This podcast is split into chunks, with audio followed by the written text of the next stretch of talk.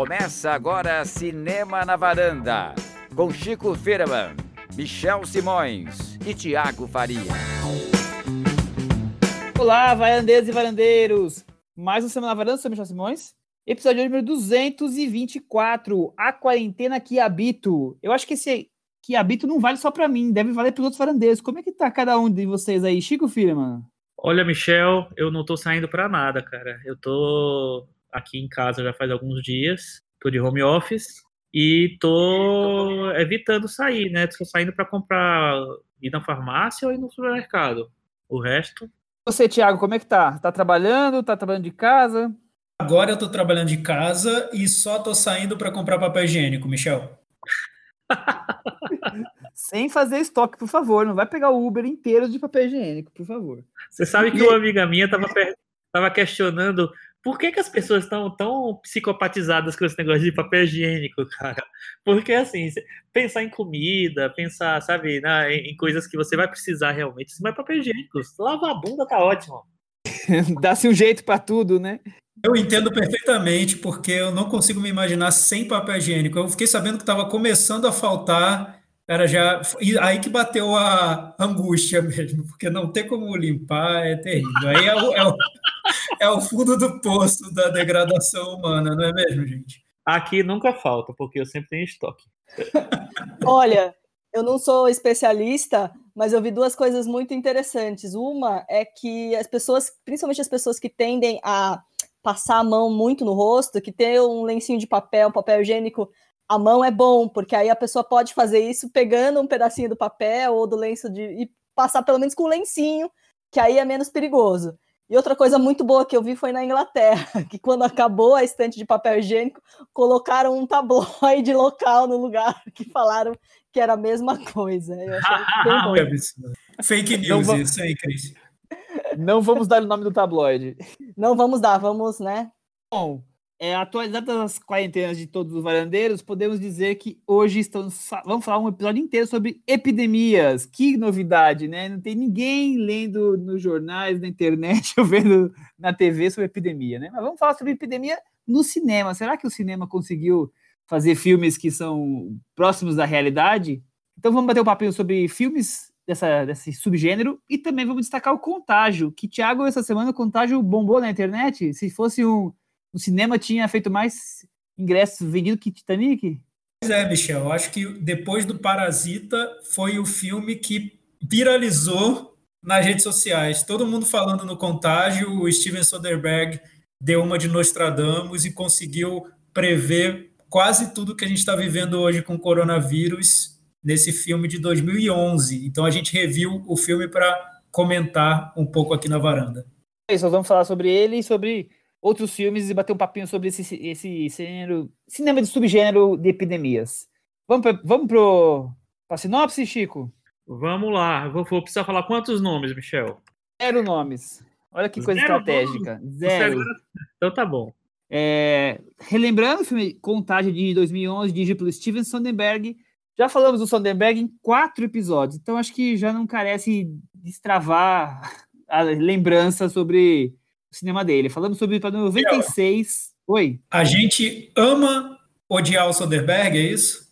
Eu acho que é pior, cara. Ele falou um ano que ia se aposentar e ele faz mais filme do que quem tá nativa. Então ele não dá um minuto de sossego pra gente. Ele fez, gravou recentemente Roubo em Família, Distúrbio, High Flying Birds e A Lavanderia. Ele não para.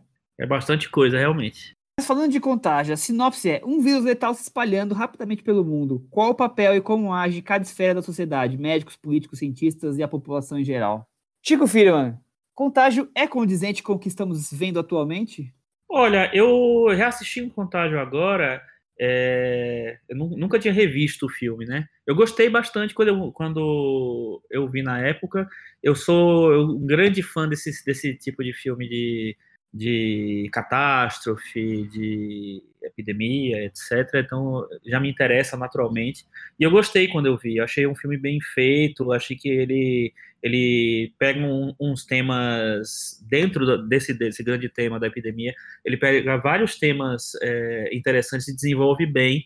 É, e eu gosto muito da escalação dos atores, né? Eu acho que são para um filme que teoricamente não é um filme nobre, vamos dizer assim, porque é um filme é, na época era um filme de ação, um filme é, de sei lá de, de terror, é? thriller, né? Mas é quase isso, um thriller exatamente. Ele conseguiu reunir muita gente legal, né? Tem o Jude Law, tem a Kate Winslet, Marion Cotillard, é, o Matt Damon, então tem uma galera muito muito legal, Lawrence Fishburne. É, então foi um filme que me chamou muita atenção. Eu lembro que no eu, eu tenho meu Oscar pessoal e eu lembro que naquele ano o Contágio foi indicado para melhor trilha sonora, a trilha sonora do Cliff Martinez, que é o mesmo cara que fez o Drive, fez inclusive no mesmo ano. É, e eu acho a trilha muito boa. E o revendo o filme, eu acho que o filme tem muita coisa atual, sim, e tem é, e trata as coisas com uma certa seriedade. Ô, Tiago, você acha que ele foi mesmo um visionário, que ele conseguiu enxergar, ou que ele só conseguiu juntar todos os fatos que deveriam é, envolver uma pandemia e colocou tudo no, no, cinema e funcionou bem como, como filme? O que, que você achou? Então, Michel, eu acho que foi um pouco das duas coisas, porque ele quis fazer um filme um pouco com um tom apocalíptico, mas calcado em ciência, sobre o que seria uma pandemia que, que acaba mobilizando todo o planeta e levando a consequências trágicas e tudo mais. O que acontece é que ele partiu do, do de um ponto é, de que essa pandemia seria provocada por algo muito parecido com uma gripe, uma gripe que provocasse efeitos mais agressivos do que o que seria uma gripe comum. Que essa pandemia começaria de de animais ali tratados de, de maneira inadequada e que isso teria um contato com o humano. A primeira vítima é interpretada pela Gwyneth Paltrow e a partir dela se dá o contágio com várias pessoas até se transformar num, num problema global, né? O contágio se dá por tosse, pode ser também por, por toque em superfícies, enfim. Então, tem várias características no filme que lembram muito a situação que a gente está vivendo agora. É claro que o roteiro exagera um pouco nas consequências do, da pandemia, até na, nas consequências físicas que a doença provoca, para provocar aquele efeito mais forte de um thriller. Mas, é, resumindo tudo, onde ele quer, o que ele quer abordar, lembra muito o que a gente vive. É, e, e só completando o Thiago, eu acho assim, é, ele não quis fazer um filme totalmente real, ele, ele, ele cria do nada. Imagina, naquele momento, a gente já tinha passado por algumas, é, algumas epidemias mundiais, tipo ebola, tipo é, gripe suína. SARS. E, então, exatamente. E eu acho que ele tenta fazer, por exemplo, o, efeito do, é, desse vírus, que, que esse vírus provoca, as, as, as coisas que esse vírus provoca é, são, mais, são mais próximas do ebola, porque o ebola é uma coisa mais devastadora, né? É, tanto é que falam um pouco que a, que a nossa nosso coronavírus ele é, é muito pequeno, muito muito tímido perto do, de outros vírus. Então eu acho que ele faz uma coisa é, mais grandiosa porque, enfim, é mais interessante para o filme mesmo mas é, e também ele está meio que, que vindo naquela pegada do, do que a gente tinha visto nos anos 90 com a ebola. Pois é, então, mas só complementando o que o Chico tinha falado antes, eu também vi o, o Contágio na época, só que a minha reação foi um pouco diferente. Eu não gostei tanto do filme, eu achei o filme ok, eu não era tão fã do Soderbergh naquela época, eu até gostava mais do que eu gosto hoje, mas eu achava que já era um diretor um pouco frio, que tentava tratar temas sérios de uma maneira um pouco distanciada, e que isso não acabava não me interessando tanto, porque parecia que ele, ele perdia um pouco a, a emoção do filme, o que, como lidar com sentimentos, porque ele queria ter uma abordagem muito clínica do que ele estava fazendo. Mas hoje eu gostei mais do filme, revendo hoje, e acho que no contexto que a gente está vivendo também, né? eu acho que é interessante isso que ele faz, porque ele se distancia muito do tema e evita que, que o filme se torne muito sentimental. Ele só é sentimental em alguns pontos, bem discretos ali, principalmente no final do filme, mas eu acho que ele acabou fazendo é, tendo uma abordagem que diferenciasse o filme de vários outros do gênero. Nesse ponto, acabei gostando mais agora do que eu gostei na época. Eu também gostei mais agora do que na época. Também eu tinha achado, eu tinha a lembrança de, de me parecer um filme frio. É, e agora eu vejo ele muito mais preocupado em tentar mostrar várias pontos de vista ou várias esferas do problema do que simplesmente tratar ou só do thriller ou só do drama individual de alguém. E podemos discutir se ele foi feliz em todas essas abordagens. Então, a questão da, da, do jornalismo, será que ele foi tão feliz? Será que ele tem um pouco de, de melodrama demais nos dramas pessoais? Será que ter um sequestro no meio internacional é um pouco de pesar demais na mão? Mas eu acho interessante como ele teve a ideia de englobar tudo isso e não ficar só no thriller ou ficar só em cima de um cientista querendo salvar o mundo, sabe? E, e se preocupar com isso tudo. Claro que o Sonnenberg a gente já sabe de outros carnavais que ele é realmente preocupado em, em temas maiores, em tratar coisas grandiosas. Eu acho que, que a ideia foi, foi boa. Então, essa coisa meio fria que eu talvez esperasse um, naquela época só um thriller emocionante, agora eu entendo que essa, essa, esse todo, essa bagagem é muito mais rico do que um simples thriller que a gente tem tantos outros por aí que a gente já está acostumado a ver. Cris, e você? Qual a, sua, a tua opinião? Eu também tive essa impressão que ele, ele acaba não aprofundando muito personagens, né? A gente tem a sensação no começo de que a história vai ser contada pelo viés da família do Matt Damon e logo isso pula, né? A gente vai ficar acompanhando um pouco mais o personagem da, da Kate Winslet e depois isso pula para parecer que a gente vai ficar mais com a Marion Cotillard, enfim. É, ele não, não a ideia não é realmente se aprofundar em algum personagem, eu acho que é tentar dar uma visão geral do todo e, e sempre com, com esse pé no realismo, né, tentando pegar o que a gente tinha visto na, na SARS, na, mesmo em, em gripe suína e tal, e trazer para o mundo. E aí é o que torna a experiência de ver esse filme agora um pouco mais assustadora, né? Porque aí a gente vê algumas consequências que algumas cenas que ainda estão por vir na vida real, né? Como, por exemplo, é, é uma, uma reação muito violenta da população, que é uma coisa que você, a gente já está vendo em uma, algumas medidas e não viu ainda do jeito que está lá no filme. Mas, por exemplo, eu me lembrei muito no tem uma cena onde onde está sendo distribuído comida e as pessoas avançam dentro do caminhão. E essa semana mesmo a gente teve um vídeo que viralizou aqui no Brasil de, um, de uma pessoa que surtou no supermercado porque estava todo mundo comprando demais, com, pegando um monte de, de papel higiênico, de comida tal, e não estava deixando nada nas prateleiras. E as pessoas falando, gente, vocês conseguem comprar um monte, a gente não tem dinheiro para comprar um monte. Se vocês levarem tudo, a gente não vai conseguir ter também para nós, enfim. Então tem algumas cenas que são um pouco assustadoras de assistir agora. Mas é muito interessante ver o filme hoje, assim. Eu acho que te dá uma, uma outra visão mesmo, né? Na, a sua visão mais crítica só de cinema fica um pouco de lado, você, né? Se, com a gente imerso nessa quarentena. É, eu concordo com a Cris. Eu, eu, eu fiquei bem impressionado em como tem muita coisa muito próxima da nossa realidade atual. Eu espero que várias coisas do filme não aconteçam, não cheguem a acontecer, mas o negócio está difícil. É, uma coisa que eu ia falar é o seguinte, assim, eu acho que assim essa coisa do, das várias ações, dos vários momentos, de vários personagens ao mesmo tempo que estão é, desenvolvendo temas paralelos, cada, cada um estava desenvolvendo um tema paralelo e tal. É, isso eu acho que é uma característica do filme de, de, de catástrofe. É, a gente acompanha muitos personagens que sempre estão é, com situações muito específicas. É claro que no Inferno na Torre, por exemplo, todo mundo está lá no incêndio, cada um num, numa situação específica. Nesse filme, ampliam mais uma coisa mais global. É, eu acho que ele também tem uma. É, ele tenta se aproximar, vamos dizer assim, desses grandes filmes jornalísticos. É, que tem coisas acontecendo no mundo todo, ou, que, ou, ou pelo menos de uma, uma dimensão muito grande, é, e eu acho que ele tenta dar esse tom assim. É, o que eu acho que ele não, não é muito feliz é na, na, no personagem do Jude Law. Eu acho que é muito caricato o personagem do Jude Law. É, e não sei, não, não, não me agrada. Eu, acho que, na, na, verdade, eu acho que não gosto de ninguém que faz jornalista no cinema, porque eu sempre acho que é caricato. Mas é, esse, para mim, é um ponto que eu acho complicado. É, e eu, o negócio do sequestro, que vocês, vocês comentaram também, é, eu, eu entendo a situação, mas eu não acho que ele fez de uma maneira tão legal assim.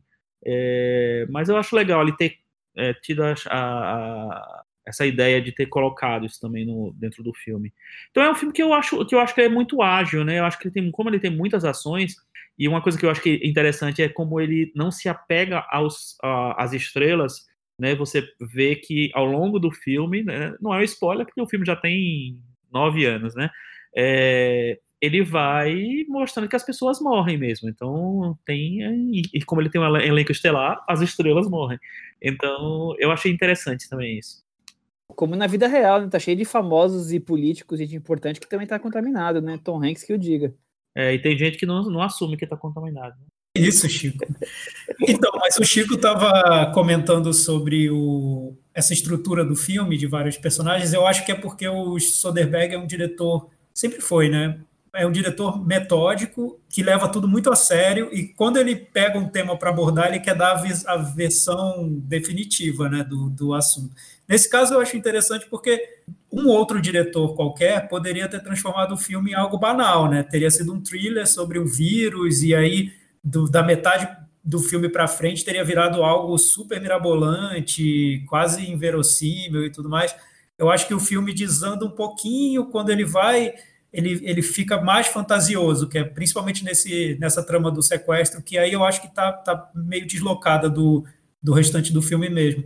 Mas o personagem do Jude Law, que eu achei muito ruim da primeira vez que eu vi, hoje eu acho que ele é muito verossímil, porque eu acho que é aquele personagem que cria fake news e que ganha um público com as fake news. E a gente vê tanto isso hoje. Eu acho que nisso o filme foi premonitório também. Tem muito Jude Law hoje, esse personagem que embarca na, na, na fantasia e consegue vários seguidores, enfim. Eu acho que o Jude Law foi premonitório no filme. Outra coisa que eu acho bem interessante e que é uma discussão que está nas redes sociais, que está todo mundo falando, é aquele papel que é um papel pequeno, que é aquele faxineiro do laboratório que fala assim, é, você está aí, né, fazendo, que questiona o, o chefe, né, do laboratório da ação que está comandando toda a busca pela vacina da cura, né, dizendo, você está aí fazendo o seu e eu não vou ver essa vacina nunca, para gente, né, para quem é da, das classes mais baixas, não, não vai ter nada disso. Então,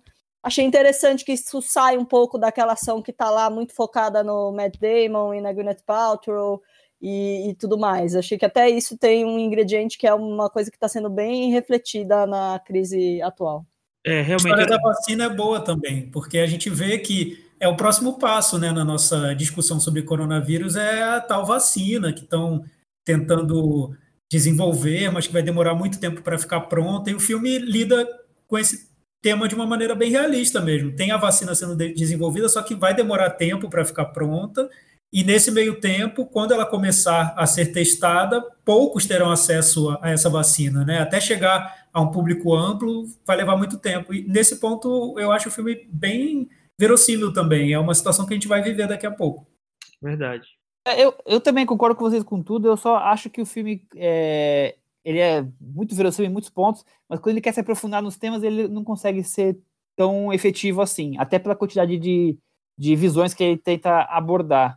Acaba se tornando para mim um filme competente, mas bem dentro do clichê. Então é o clichê do, do jornalista da fake news, é o clichê do, do thriller, é o clichê da questão do, é, da, da epidemia como um todo, ele vai para esse lado da desordem da anarquia, que eu acho que é um papel do cinema, inclusive, de mostrar, mas é, eu não consigo imaginar que a gente chega num, num, nível que nem o daquele, ou como um ensaio sobre a cegueira da vida. Acho que tem casos isolados, mas você uma coisa muito mais isolada, como, por exemplo, o Han, que ficou lá na China semanas totalmente ilhada e não, não temos nenhuma notícia sobre saques, lixo jogados pela rua, quer dizer, eu acho que faz parte, o cinema também tem esse papel de exagerar para nos chocar, mas eu acho que, deixa, que é só um filme competente que não consegue ir muito além disso e fica é, na margem de todos esses é, temas que ele quer tratar. Quando, quando quer tratar do drama pessoal, é muito, é muito clichêzinho, é tudo muito bonitinho. Eu acho que os personagens é, é, talvez mais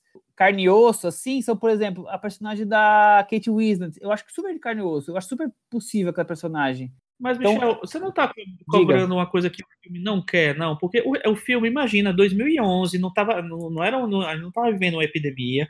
Ele vai, ele pega realmente um, um tema que, é, que estava lá há, há, alguns anos rolando tal, mas não, não, não, tinha uma coisa séria. Então eu não acho que ele tinha uma, uma, é, um compromisso em fazer um filme sério sobre o tema. Eu acho que ele tenta fazer um filme é, um pouco melhor, vamos dizer assim, um pouco mais, mais é, responsável, talvez, sobre o tema. Mas é, é, na verdade, uma tentativa de fazer um filme catástrofe, um filme de gênero, eu não acho que ele. Eu acho que, assim, tem, às horas ele vai para ficção mesmo, ele vai para coisa mais é, exagerada mesmo. Acho que ele vai para, sei lá, o tipo de. de, de, de cinema de, de, blockbuster mesmo, entendeu? Então eu acho que, que o, o, o filme não. Ele, ainda mais naquele tempo, ele não tem essa, esse compromisso de ser uma coisa. Ele também é um filme de entretenimento, entendeu? Super, super te entendo. Não necessariamente tem que concordar com tudo que o filme se apresenta para mim. Não, muitas coisas para mim não funcionam, mas eu acho que a ideia como um todo é interessante. Eu acho que talvez seja o blockbuster que o Soderbergh consegue fazer, porque para mim é muito diferente de um filme como, por exemplo, um filme que está disponível hoje em streaming aqui para a gente ver no Brasil é o Epidemia. Epidemia, eu acho que é um, aí sim é um thriller bem padrão blockbuster, né? É muito óbvio, não tem nenhum compromisso com a verossimilhança. O, o filme do Soderbergh, eu acho que tem uma pesquisa ali. Parece que ele quis fazer um filme com tudo nos devidos lugares, cientificamente falando, para que ninguém visse o filme como uma bobagem, e sim como um filme que está ali para transmitir uma mensagem, para passar informações. Até que até o exemplo disso é que o final do filme, o desfecho dele, é uma grande mensagem, até ecológica, sobre o mal que o homem provoca no, no ecossistema, enfim. É um filme com compromisso, com responsabilidade. Eu não vejo como, como simplesmente é, entretenimento vazio, sabe? Eu acho que o, o Soderbergh tem uma intenção muito forte com o que ele quer fazer.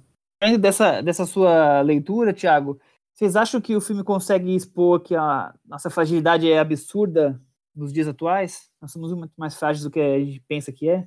Eu acho que sim. Eu acho que ele consegue. Tu parou, né? Mas, mas eu vejo que a, que a mensagem é maior, né? Talvez algo que a gente nem esteja discutindo nesse momento do coronavírus. Ele quis criar toda essa situação, toda essa, essa trama para chegar num ponto em que ele vai mostrar que, na verdade, é o próprio ser humano, o próprio homem que está provocando essa destruição por uma via indireta que é a a maneira como ele trata o meio ambiente. E isso está provocando toda essa destruição do próprio ser humano. Acho que é essa a conclusão do filme. A gente não está discutindo sobre isso agora no, no caso do coronavírus, porque a gente está discutindo se a gente vai sobreviver ou não, se Exato, o mundo vai é. continuar é. É, funcionando, se a economia vai continuar, enfim.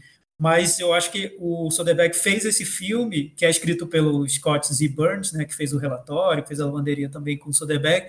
Acho que o propósito dele era esse, a mensagem era essa para a gente hoje, o que choca a gente no filme é ver todo, tudo que pode acontecer com o coronavírus, né? Quais, quais são os próximos capítulos? O filme traz isso para a gente nas especulações dele. Mas acho que a mensagem do Soderbergh era uma mensagem quase uma mensagem ecológica mesmo.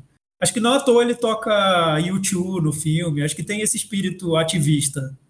Ele tocou música do YouTube que eu mais gosto, foi sacanagem isso. Eu acho que também tem essa discussão da indústria de remédios também, né? Bem ampla isso, né? Fabricação de vacina.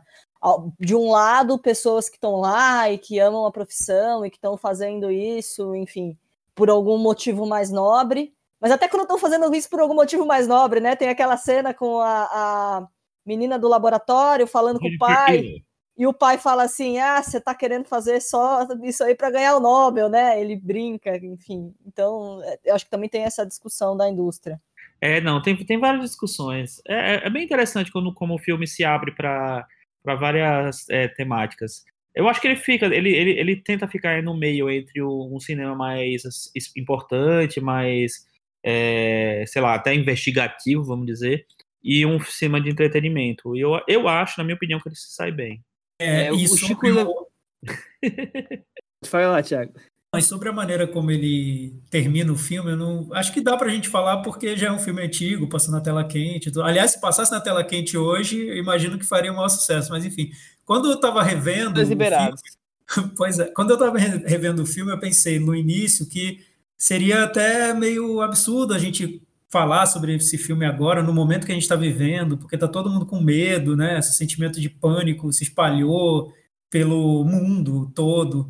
Mas já no final do filme eu pensei, poxa, seria legal que as pessoas assistissem, porque eu acho que o filme, depois de passar por todo o período negativo da, da pandemia, por tudo que tem de terrível, ele encontra saídas, soluções e ele termina numa chave positiva, que é até bonita mesmo, né? E é interessante, porque é muito mais fácil você fazer um filme desse gênero num tom bem pessimista e que tudo termine muito mal, né? Esse é o, o que é o clichê do gênero. Eu acho que o Soderbergh ele faz todo o percurso até chegar numa solução que é, é ao mesmo tempo plausível e otimista. Então, acho que seria um filme interessante ser visto hoje, né? Sim, sim. Tanto é que ele está atraindo muita gente, né? É, é realmente impressionante.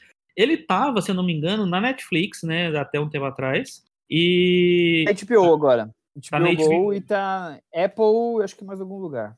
E as pessoas. que eu acho. As pessoas estão indo atrás, realmente, assim. É, é, bem interessante isso.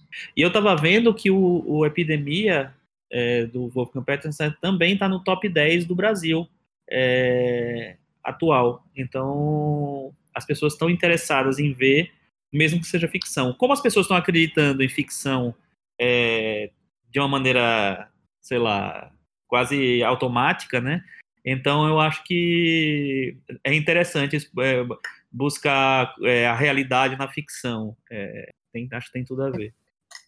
Quando a gente cogitou inicialmente falar de contágio, falar sobre esse filme, eu pensei, nossa, mas o clima tá tão pesado, nós estamos todo, muita gente em casa, né? Será que a gente tá ouvindo as notícias o dia inteiro sobre isso? Será que nós vamos falar de filmes sobre esse mesmo tema? Não é muito, muito a mesma coisa, mas quando você vê é, um filme como Contágio ou outros, você fala assim, não, mas ele está trazendo para a gente, é, além de trazer a, a, a vida na arte, também muito disso de imaginar cenários futuros, quer dizer, de você se ver naquela situação e ver o que pode acontecer para frente. Então, eu acho que, no final das contas, é sim interessante. Por mais que seja alguns momentos do dia mais dolorido do que outros, assistir filmes assim, eles, de alguma forma, principalmente os melhores, trazem alguma coisa positiva ou alguma coisa que seja, no mínimo, interessante, algum ingrediente que complete nossos dias. Michel, é, tá é bom de contágio? No, é curioso como no ranking da, da Netflix, por exemplo, os filmes alguns dos filmes mais vistos têm a ver com pandemia, epidemia, né? Tem uma série documental chamada Pandemia, que é um dos mais uma, um dos filmes, enfim, uma das atrações mais vistas da Netflix hoje no Brasil. Eu fui ver um episódio dessa série por curiosidade, e é um, uma série de documentário que foi produzida antes do coronavírus, mas que também parece estar tá prevendo a todo momento que, há, que uma pandemia vá ocorrer vai ocorrer em muito pouco tempo no planeta. Né? Então, acho que isso instiga as pessoas. Eu entendo que no momento de que está todo mundo sofrendo, querendo é, tentar esfriar a cabeça, pensar em outra coisa, é, existe a necessidade de fugir desse assunto, mas ao mesmo tempo as pessoas querem essa sensação de que vai, de que pode terminar bem, ou de catarse, ou de ver outras pessoas em situações parecidas, ou de imaginar que já pensaram naquela situação que ela está vivendo antes, e que a ficção já colocou aquilo é, em prática de alguma maneira. Existe uma atração forte do espectador por esse tema hoje. Exatamente isso. Vamos falar então sobre pandemia ou tem algo a completar ainda, Chico e Cris? É isso aí. Não, acho que sim. A gente não vai dar metavaranda para esse filme? Filme antigo, né? É. Você tá. Ou você quer faz questão do metavaranda para ele? Não faço questão nada, não. Se tiver o remake Vamos... do filme, a gente dá o metavaranda, Michel. Boa, boa. Pronto, pronto. Quando estiver Podemos... indo no cinema assistir. Podemos considerar que esse foi uma Cinemateca da Varanda numa edição extraordinária, então. Mais ou menos. Mais ou menos isso. É. Mais ou Cinemateca da quarentena. Isso, isso. Muito bom. Boa. Vamos falar de filmes de epidemia. É, eu acho que o filme que mais antigo ficou conhecido foi o do Elia Kazan, o Pânico nas Ruas, que eu não vi. Mas o, o Chico já falou que gosta bastante do, do, subgênero. Tiago, e você? Você gosta de filmes de epidemia? Te atraem? Ah, eu gosto, assim, eu sou fã de filme de zumbi. Eu acho que filme de zumbi é, é um sub-subgênero dos filmes de epidemia, né? E tem mais, eu acho, em mais quantidade que, que os filmes mais é, que seriam sobre contágio de um vírus e tudo mais. Mas é que filme de zumbi geralmente é isso que acontece, né? Tem um contágio, ou sei lá, alguém toma o remédio errado e aí todo mundo vira zumbi, e, e a partir daí vira um filme de terror. Eu lembro do, daquele filme Eu Sou a Lenda, que o, a premissa do filme é que tinha uma vacina para Alzheimer, eu acho, ou para alguma outra doença, e que a população inteira fica super feliz com aquela vacina, começa a tomar vacina, só que a vacina transforma todo mundo em zumbi. Então, assim, tem, tem relação, né? É, eu não vi esse filme. não, mas essa é só a premissa, depois vira um filme de zumbi bem, convencional. Eu Sou a Lenda é o terceiro filme baseado no mesmo livro. É, tem um, um, um, filme dos anos 60 com o Vincent Price, tem um dos anos 70 que eu adoro, chama no Brasil, acho que é, o, o, título em inglês é The Omega Man, e eu não lembro como é que ficou no Brasil, foi, nossa, é um nome bem, bem estranho, que é com Charlton Heston, e depois teve essa versão de, dos, anos 2000 com o, o Will Smith, e eu adoro todas. Então, mas o que eu noto é que, mesmo nos filmes mais fantasiosos e tudo mais, de terror e tal, geralmente eles partem de uma premissa que tem algo ali verossímil, que, dá, que talvez pudesse acontecer né, num, num cenário muito ruim. Isso me atrai muito. Eu adoro filmes que partem dessas especulações com ciência, com, com problemas mundiais, com futuro. Eu, isso me atrai muito. Então, geralmente, eu gosto desse tipo de filme. É, eu também. Eu, eu só só para falar, o filme dos anos 60 com Vincent Price é o Mortos que Matam, o dos anos 70 é A Última Esperança da Terra, de Omega Man, e o dos anos, dos anos 2000 é o, vocês já sabem, Eu Sou a Lenda.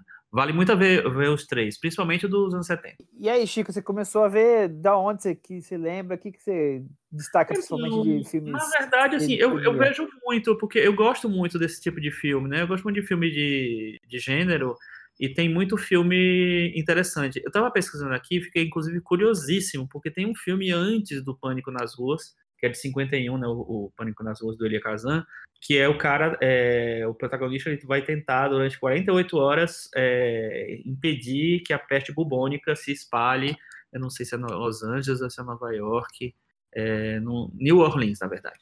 É, só que nos anos 30 e 38 tem um filme chamado Yellow Jack, é, que trata de uma, uma, uma possível epidemia de febre amarela. Né, no febre amarela que hoje em dia a gente né, via, é, toma vacina para viajar para alguns lugares do mundo, é, já rendeu filme em Hollywood, inclusive, né? Um filme de 38. E aí é isso. Aí eu, esse filme eu não vi ainda. Eu, tô, eu vou atrás. Viu? De quando eu, eu ver, eu falo para vocês. É, eu acho assim, os filmes de epidemia tem muitos filmes é, que vão para lados totalmente diferentes. A gente falou aqui dos filmes de zumbi, que a gente vai comentar mais ainda, mas tem um filme de epidemia que é do, que é do Jorge Romero também, que é o, o criador dos zumbis, que não é exatamente de zumbi, é, que é o The Crazies, que é o Exército do Extermínio. É um filme de 73 é, e que as pessoas, é, não lembro se é exatamente um vírus, mas as pessoas elas ficam. É pela água, né? É uma arma é biológica que, que, joga. E as pessoas ficam loucas, por isso o nome é The Crazy. É, não é, ninguém morreu, ninguém está ressuscitando, ninguém está comendo cabeça, mas é, tem essa pegada do que aproxima do zumbi, mas não é exatamente isso. É um filme muito bom, gostei muito quando eu vi a primeira vez. Ele foi refilmado nos anos 2000, 2010. Não é um filme ruim, não, mas não chega aos pés. É, é um dos filmes legais que eu acho que indico para quem quer ver. E você, Thiago? O que é que você indica mais? Olha, eu acho que filme do, do Romero, para mim, pode indicar tudo, que é tudo muito bom. E os filmes de zumbi dele. Eu lembrei do, do Romero muito agora há pouco, quando decidiram fechar os shoppings de São Paulo, porque eu lembro muito do filme dele sobre o, o zombie, né? Que é o Despertar dos Mortos, eu acho. Que é um filme de zumbi, que, que eu acho o melhor filme de zumbi de todos os tempos. Eu acho incrível, maravilhoso.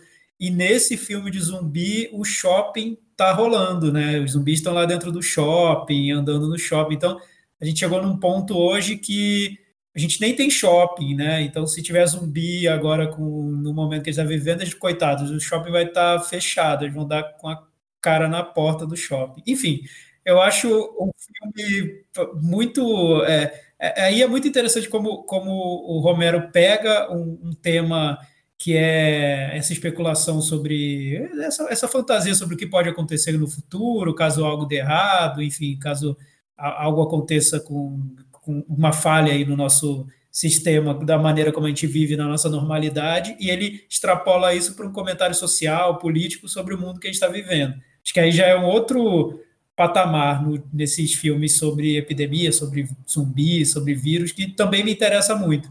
É você usar essa especulação para falar sobre um tema que está naquele mundo que a gente vive. Que eu acho que também foi o que o Soderbergh tentou fazer no Contágio. Ele especulou, mas na verdade para falar sobre algo que a gente já estava fazendo errado, né? Então isso eu acho interessante no gênero. Eu não vou nem falar tanto dos zumbis, porque eu acho que os zumbis são um caso tão à parte, mas concordo plenamente que o que o Romero fez foi extrapolar o gênero para falar de política, comparar a sociedade e tudo mais. Mas eu, eu gosto muito do, exercício, do Exército do Extermínio. Se tirar o filme de zumbi, eu diria que é o filme que eu mais gosto de epidemia, porque ele realmente é crazy, as pessoas são muito loucas e é um filme muito eletrizante para mim.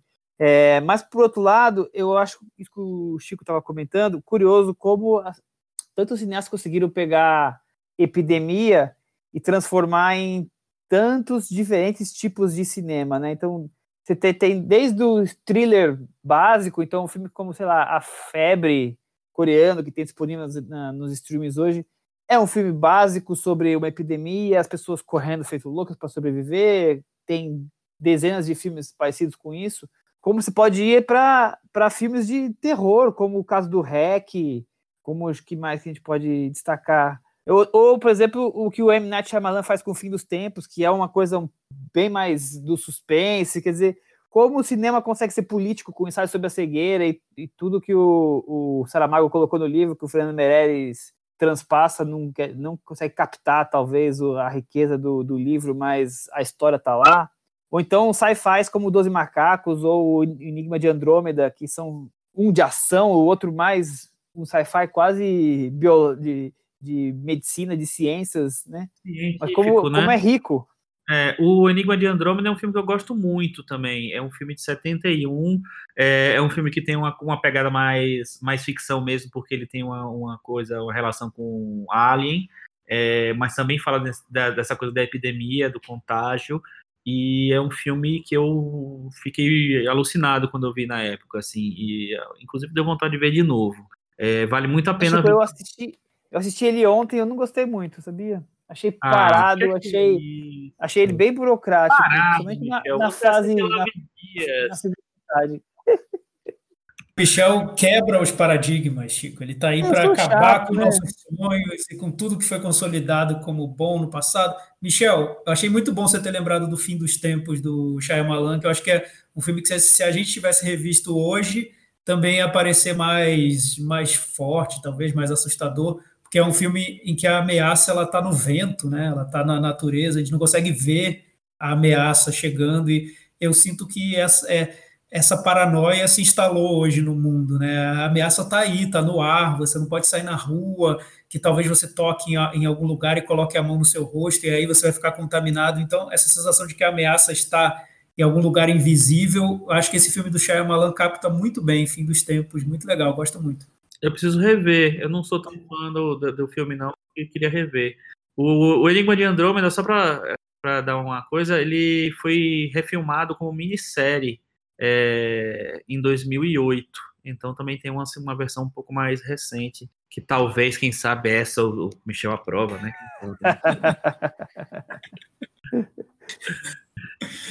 É, Cris, e você? Você tá falando pouco. Eu sei que você tem alguns filmes que você gosta de epidemia. É, que os filmes que eu gosto são todos com zumbi. E aí eu já vi que foi vetado. A gente ama também. Não, não foi vetado, Cris. Não, foi vetado. Não foi, é foi vetado. Qual é o seu preferido de zumbi que não seja extermínio? Não existe. eu, eu gosto de, do, do Guerra Mundial Z, porque ele tem uma tentativa de mesclar essa coisa dos, dos zumbis ter um lado meio sério, né? O Brad Pitt vai despenca numa sede da, da OMS, da Organização Mundial de Saúde, no meio do país de Gales para tentar achar cura. Então, tentam nos convencer de que pode ser uma coisa séria, mas enfim, é uma galhofa, assim, que eu acho bem. que eu, que eu, que eu gosto até, que eu acho interessante. É, o, vídeo do amor, Cris. O Michel falou rapidinho do Doze Macacos, eu acho que valia falar um pouquinho mais, porque é um dos filmes mais legais, eu acho, também, dessa coisa, e mais representativo, né? É, o mundo tá devastado, né, por um, foi devastado por uma, uma, um vírus, uma doença, uma coisa assim, uma epidemia, e o, o Bruce Willis volta no, no passado para poder é, tentar barrar esse negócio, né? Eu acho que acho bem bem legal o filme. E o filme é uma, uma refilmagem, vamos dizer, uma versão estendida de um curta do Chris Marquet, que é o La GT, né? Que agora estão traduzindo como A Pista, eu acho horrível. Eu acho que tem que falar como La GT mesmo. É, que é um curta maravilhoso, de 62. É, teve, foi até lançado pela Versátil ele em, em DVD. E, e, é todo feito com. estruturado como fotos, né? É um filme de fotos. É, é, muito, muito bonito, muito bom o filme, assim, e é, é essa versão original do Doze Macacos. O La GT, que traduzindo em francês seria o Cais, é tipo um dos melhores filmes de todos os tempos. O Doze Macacos é. não gostei. Tá vendo? Tô dizendo. Michel, não gostou do Doze Macacos? Não, não, não gosto. Eu vi, eu não vi gosto. na época que passou no cinema e eu achei muito legal o filme. Eu, eu É gostei. muito me envolvi. legal, gente. Mas eu não revi desde então. Então, como o Michel, ele tá revendo as coisas agora. Então, o que a gente tem do Michel é essa perspectiva de quem tá encarando tudo hoje, né? Nos dias de hoje. Vai que revendo Não. o filme hoje eu também não vai gostar, mas na época eu achei legal. Doze Macacos eu não revi, nem vou rever. Que absurdo, é um filme ótimo. Eu vou rever Eu achei- bem. Eu E achei legal a, a Cris falando sobre a, o Guerra Mundial Z, que ela fala sobre a OMS, que hoje a gente ouve tanto falar né, sobre a OMS, do coronavírus. A OMS sempre aparece, é, é, é como aquela mãe zelosa que aparece de vez em quando e fala: Filho, coloca um casaquinho para sair, cuidado, hein? Você vai ficar gripado, tô dizendo, tô avisando. Aí o filho fica e depois ela diz: "Mas agora você vai ficar mais gripado ainda, enfim. E aí no contágio do Soderbergh tem uma personagem que é da OMS, eu acho que é a Marion Cotillard. Enfim, É, é, legal porque para mim teve uma proximidade. Eu pensei, nossa, olha lá, ela é da OMS, aquela organização que a gente está sempre ouvindo falar todos os dias no noticiário. Não, e no Guerra Mundial Z ainda tem uma cereja do bolo, né? Porque a sigla da OMS em inglês é WHO, W-O-H-O, né? World Health Organization. E o ator que interpreta é o Dr. Who mesmo, é o Peter Capaldi. É maravilhoso. Não sabia. Olha o easter Olha egg da. Total. É, o- o- outro filme Cris, que e, que... e os sentidos do amor, Cris? Ah, É, os sentidos do amor, ele, ele é meio que um, um vírus, né? Uma coisa do gênero. Eu não lembro direito que todo mundo começa a perder, ninguém tem direito, é um mal que acomete todo mundo, que as pessoas começam um vai Pouco a perdendo pouco, um- uma das. per- Como é que chama? a perder um sentido, né? Então, algumas pessoas vão, é, a pessoa vai parando de ver, a pessoa vai parando de escutar, e eles pegam isso, eles, o enfoque deles é, é num, num casal que é o Ian McGregor e a Eva Green. É, eu acho que tem uma semelhança com essa parte do que a gente está vivendo agora, porque as pessoas não entendem o que está acontecendo e elas começam a se isolar também. Então, é, é, é, é, é, e aí é o cinema tentando focar só nos personagens, não tentando explicar muita coisa, não tentando dar conta de, de tudo e tentando ver como é que, quando acontece esse tipo de coisa, como é que os personagens vão dar conta. É, é, interessante para esse momento. Eu não acho que é um super filme, mas é, dessa, dessa cinemateca que a gente tem para esse momento aqui, eu acho que é interessante. Ele É, tenta e- fazer um romance de sci-fi, né? E muito mais do que se preocupar com uma epidemia em si. Chico, pode falar. E ele é dirigido pelo David Mackenzie, né, que fez o A Qualquer Custo recentemente, né, com o Jeff Bridges e o Ben, ben alguma coisa que eu esqueci o nome dele, É, Ben Foster. E, é, é, enfim, é um, é um, um diretor interessante, então acho que vale a pena dar uma, uma passada também lá. Tem um filme que está, inclusive, disponível na Netflix, que eu acho muito legal, porque já é um subgênero do gênero do subgênero, é, na verdade, é um subgênero do subgênero do gênero, que é o, o Todo Mundo Quase Morto, Shaun of the Dead, que é uma comédia zumbi, para mim a melhor comédia zumbi de todos os tempos. É uma comédia romântica, é maravilhosa, é um filme inglês, é, estrelado pelo Simon Pegg. Então, e, e, e dirigido pelo Edgar Wright, né? É um filme delicioso de assistir, muito legal. Eu acho que é, para dar um respiro e não sair do tema, dá para assistir esse filme bem, bem legal na, na Netflix. E o Simon Pegg, ele, ele fez um vídeo promocional, enfim, ele fez um vídeo fazendo uma brincadeira, fazendo uma referência ao Shaun of the Dead, dá para procurar na internet, eles lançaram aí há pouco tempo. Eu queria trazer um outro tema, ou algo que tem muito nesses filmes, pegando pensado um filme que a gente já comentou por cima, que é o Epidemia, dirigido pelo Wolfgang Petersen, que também está disponível por aí. O Dustin Hoffman é o principal personagem. Eu acho um filme bem fraco.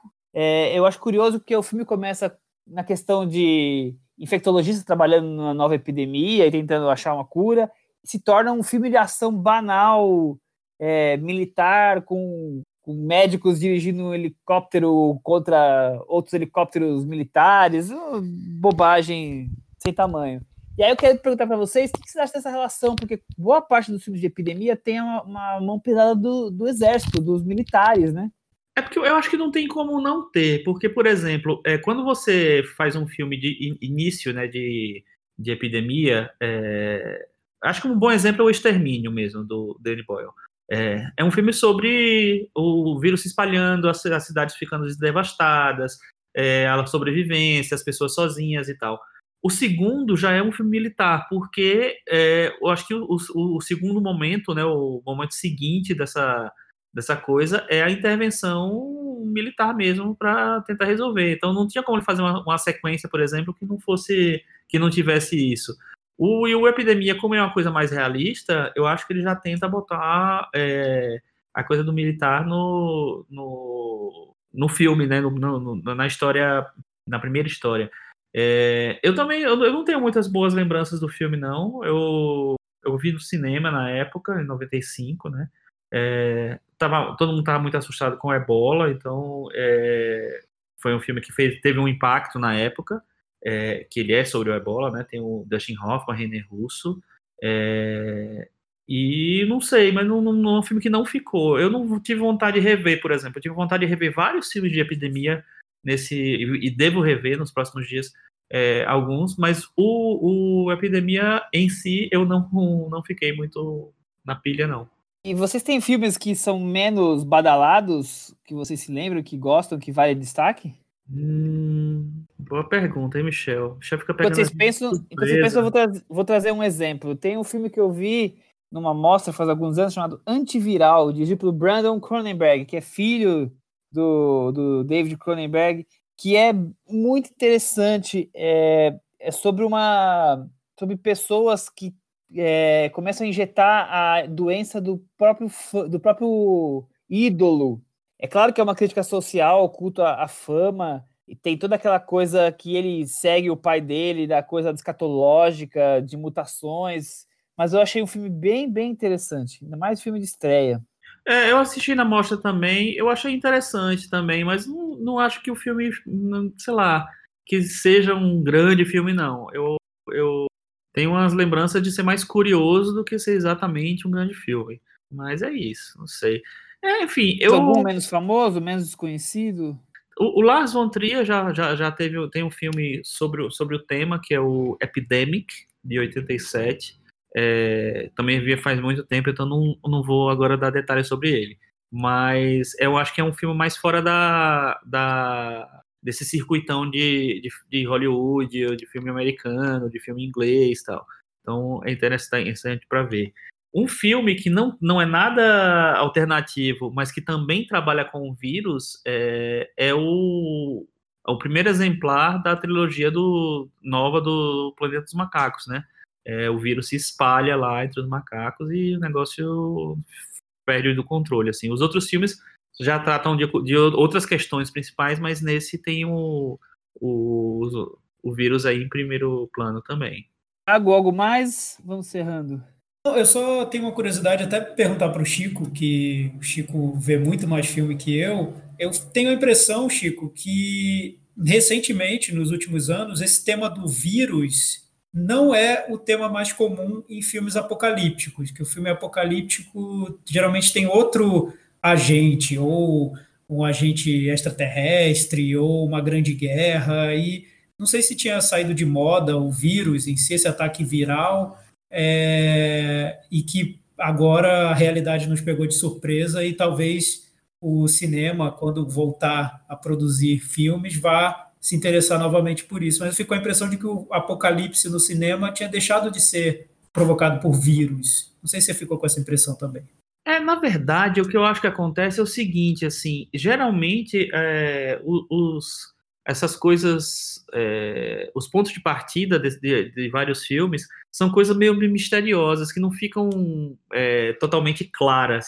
É, e, e, acho que na nossa memória também é, o negócio fica meio misturado se foi um vírus, se foi uma coisa biológica mesmo. Assim, eu realmente tenho dificuldade de, de, de lembrar o que foi vírus, o que, o que não foi. Quando é extraterrestre, quando vai para uma outra coisa, quando vai para zumbi também, acho que já fica mais fácil porque fica mais, mais é, diferente mesmo.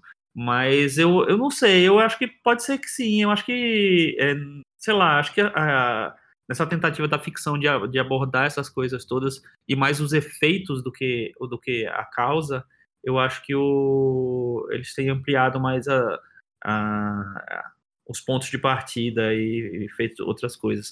Mas, por exemplo, tem um filme, Michel pediu um filme alternativo, eu lembrei de um aqui. Tem um filme argentino, aliás, é espanhol, na verdade, é, chama Os Últimos Dias, Los Últimos Dias, dos, é, do Davi Pastor e Alex Pastor, e que é um filme bem curioso, é, que mostra é, um efeito de um, de um vírus mortal, ou de uma epidemia, vamos dizer assim, é, mortal lá na, eu acho que é em Madrid, e é mais uma, uma, uma, uma sei lá, possibilidade de ver um filme que não está muito no, no circuitão. E um filme alternativo também que tem a ver com essa história, só que pega um, por um viés um pouco mais misterioso, é o Corrente do Mal, né? O It Follows. Sim, com certeza. Não deixa de ser um filme sobre transmissão, ali, contágio, mas de uma maneira bem misteriosa. E, enfim, acho, acho que. E está disponível, acho, na, nos streamings para assistir. Play, tem vários lugares, é. É e, e, dentro dos filmes de zumbi, né, a gente é, terminou falando não tanto.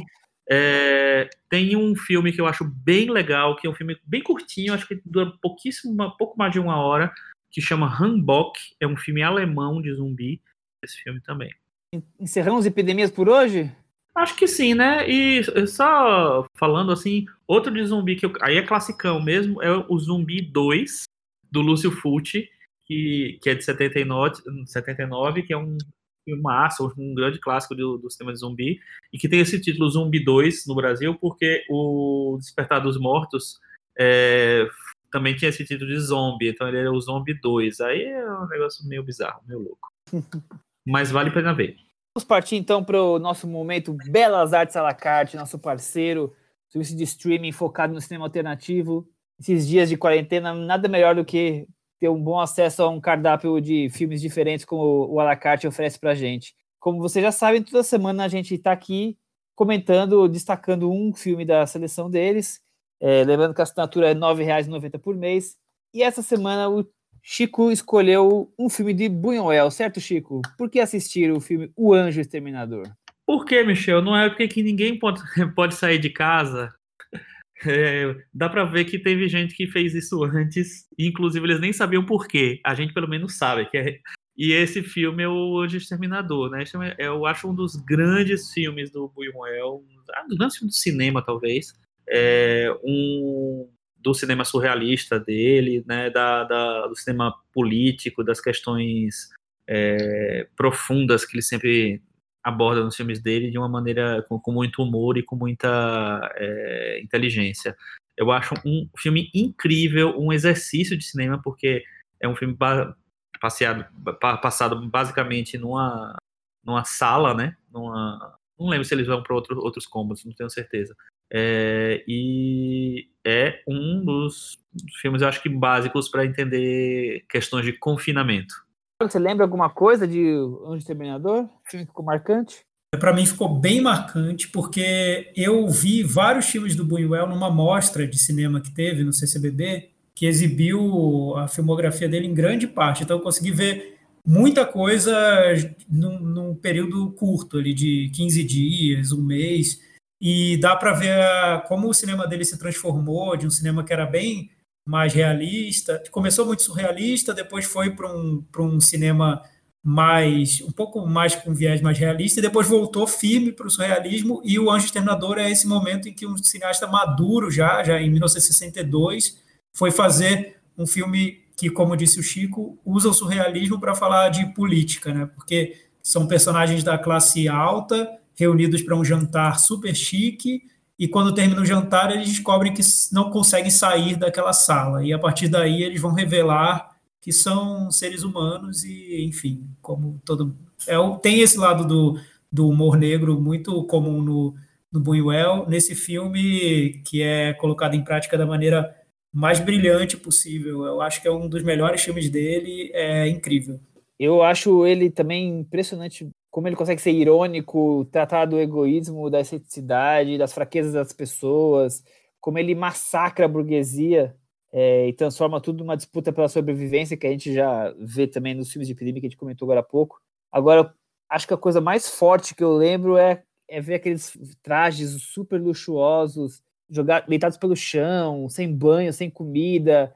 Quer dizer, é a burguesia levada à sobrevivência mesmo, aquele instinto animal, né? E como a gente, ser humano, pode se tornar, mostrar o que ele é dentro dele nos momentos de extremo, né? E essa a coisa que o Buñuel brinca com o surrealismo vale muito para tentar fazer esse paralelo e entender ou criticar a sociedade como um todo. Então, é um filme realmente mais do que recomendável, obrigatório, todo mundo devia assistir o Anjo Terminador.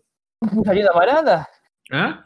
Vamos para o puxadinho da varanda, Chico Filho? Vamos para o puxadinho da varanda, Michel. Ó, oh, eu vou continuar indicando uns filmes que estão no SP Cine Play, porque ela, ela tá aberta para todo mundo, tem um acervo legal de filmes brasileiros, de filmes, outros filmes legais também. E lá tem um filme que eu gosto muito, é, brasileiro, chamado Mar de Rosas, da Ana Carolina. Aliás, tem vários filmes da Ana Carolina lá. É, é, o primeiro filme dela, se não me engano, e é um, um vulcão o filme. Eu acho um filme incrível que fala sobre mulher, sobre, sobre sei lá, sobre cinema, eu acho. É, é um dos filmes que eu mais, mais gosto é, dela e daquela época do cinema brasileiro dos anos 70, tá? Eu gosto muito dele. E lá também tem um documentário que eu acho muito legal chamado São Paulo em Hi-Fi, do Luffy Steffen, que é um, um, um, mapeamento da noite gay paulistana dos anos final dos anos 50 é, até o início, até, até os anos 90. É, comecinho do, dos anos 90 com o surgimento da AIDS. É um, um trabalho de pesquisa impressionante, riquíssimo, material, coleta de material riquíssimo também. Eu acho dois filmes bem, bem interessantes para assistir lá, sem precisar pagar. E você, Thiago, alguma coisa para destacar? Eu vou indicar uma série que eu só comecei a ver agora, eu já queria ter começado a ver há alguns meses, e tem me surpreendido, principalmente na, na maneira como ela constrói toda a atmosfera do, dos ambientes em que estão os personagens, da casa onde eles vivem. É uma série que chama Servant, que ela é produzida pelo Shyamalan, pelo M. Night Shyamalan, e está disponível no Apple Plus. É, a série foi criada pelo Tony Bass Gallop. Um dos produtores é o Jason Blum, da Blumhouse, da produtora do Homem Invisível, do Corra.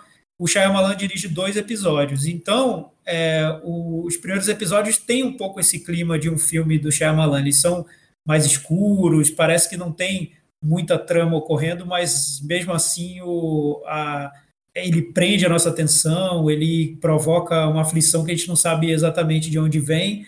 E eu achei a ideia bem interessante. É sobre uma mãe que é traumatizada com, com um filho que ela perdeu e ela vive com um boneco de uma criança que seria uma maneira de superar esse trauma. Até que ela contrata uma babá para essa criança e num dia, sem mais nem menos, o, é, aparece um bebê no lugar do boneco. E a mãe, que estava traumatizada, não vê diferença nenhuma entre o boneco e o bebê e segue vivendo a vida. Só que o marido dela passa por um choque enorme e passa a tentar investigar de onde veio aquela criança. Essa é a ideia da série. É bem desenvolvida. Eu acho que seria melhor no formato de um filme de duas horas e não de uma série de dez episódios. Mas são dez episódios de 30 minutos cada, então é, eu tô achando prazeroso acompanhar, recomendo. Bom, tem alguma coisa, Cris? Ah, não, eu acho que é isso aí, gente. Vou trazer dois filmes que eu vi essa semana, que nem semana passada também vou destacar os últimos filmes que eu vi em streaming.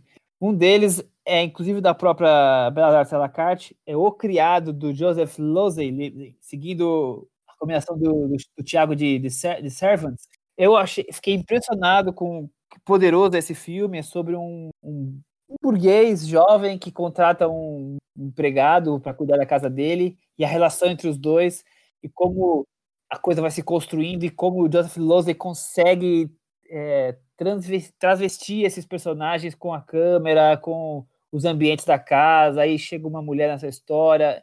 É um filmaço. É um filmaço outro... mesmo, eu recomendo também, viu? Belíssimo filme. E o outro é um filme que eu vi no Prime Video da Amazon, é o Ninguém Escreve ao Coronel, um filme mexicano do Arturo Rippenstein. É, achei tão curioso, é, são um casal de velhos já bem, bem, certo, bem a idade avançada, e o filho deles é, morreu, e eles têm um galo, que é a lembrança do filho, eles estão ali quase passando fome, muita dificuldade, e a vida em torno deles, daquela cidadezinha, aquele vilarejo, digamos assim, e eles, o, o, o marido estaria esperando uma aposentadoria de coronel militar que nunca chega, e ele vive em torno da possibilidade disso chegar, e isso vai finalmente trazer de volta algum sustento para eles. É um filme melodramático, mas aquele melodramático mais ligado a coisa de raiz, de interior, das crenças, de, da, da forma de lidar entre os personagens. Eu achei o filme é, muito bonito, muito até surpreendente. Mas claro que o Criado é um filme que é muito mais poderoso e me deixou bem mais impactado. Vamos para aquele momento agora, Chico? Cantinho do ouvinte. Com o Tiago Faria. Então, o Cantinho do Ouvinte é o espaço onde os nossos ouvintes varandeiros deixam mensagens para a gente no blog cinemanavaranda.com. No episódio passado, foi o nosso primeiro episódio da temporada de quarentena, a gente falou sobre o filme do Roman Polanski, O Oficial e o Espião, e sobre Lost Girls. Gente teve comentários no nosso blog. O Daniel disse o seguinte: Caro. Caros varandeiros e varandeiras, muito obrigado pelo podcast. Nesse momento de tanta angústia e incertezas, é importante também conversarmos sobre cinema. Precisamos desses momentos para não nos esquecermos da arte e para passar por esse período tão turbulento. A qualidade do áudio estava excelente, parabéns. Tomara que seja possível continuar com mais episódios do Cinema na Varanda. E a Daniele Costa falou o seguinte: Queridos varandeiros, obrigado pelo programa. Estou na Espanha, passando por tudo isso que está acontecendo agora aqui no Brasil também. E ouvir vocês, as dicas do Puxadinho da Varanda, me fizeram relaxar um pouco. Não se preocupem, o som estava ótimo. Espero que continue. no, Twitter, é, Boa legal. sorte com a Daniela lá também, né? Sorte, é verdade. Muita gente também mandou comentários dizendo que legal que a gente voltou. A gente não chegou a parar, né? Só ficou três dias atrasado. A uhum. Cristiane Randazzo no Twitter escreveu: Obrigada pelos 46 minutos de quase normalidade que vocês devolveram para a minha vida. É, outro que vale a pena falar, o Blade Runner de Ipanema escreveu: Queria tanto um cinema. Blade Runner de Ipanema. Pera, pera, pera, pera. Maravilhoso. Blade Runner maravilhoso. de Gente, maravilhoso. E, Vai, e ele, como, como bom Nostradamus, adivinhou que ele falou assim: queriam tanto um filme sobre um papo sobre contágio. Estamos aqui. Já tínhamos combinado um pouquinho antes dele escrever sobre isso, que ia ser sobre contágio. E para encerrar, enquanto nós estávamos gravando aqui, eu coloquei no Twitter uma, um GIF do filme e o Daniel Faustino falou: vi no cinema contágio na época e fiquei cogitando se um dia iríamos passar por algo parecido. Esse dia chegou. Credo. Com esse credo, acho que vou encerrando a conversa de hoje, porque realmente esse credo é a melhor palavra para citar os dias atuais desse planeta, não é, meus amigos? Até semana que vem. Tchau!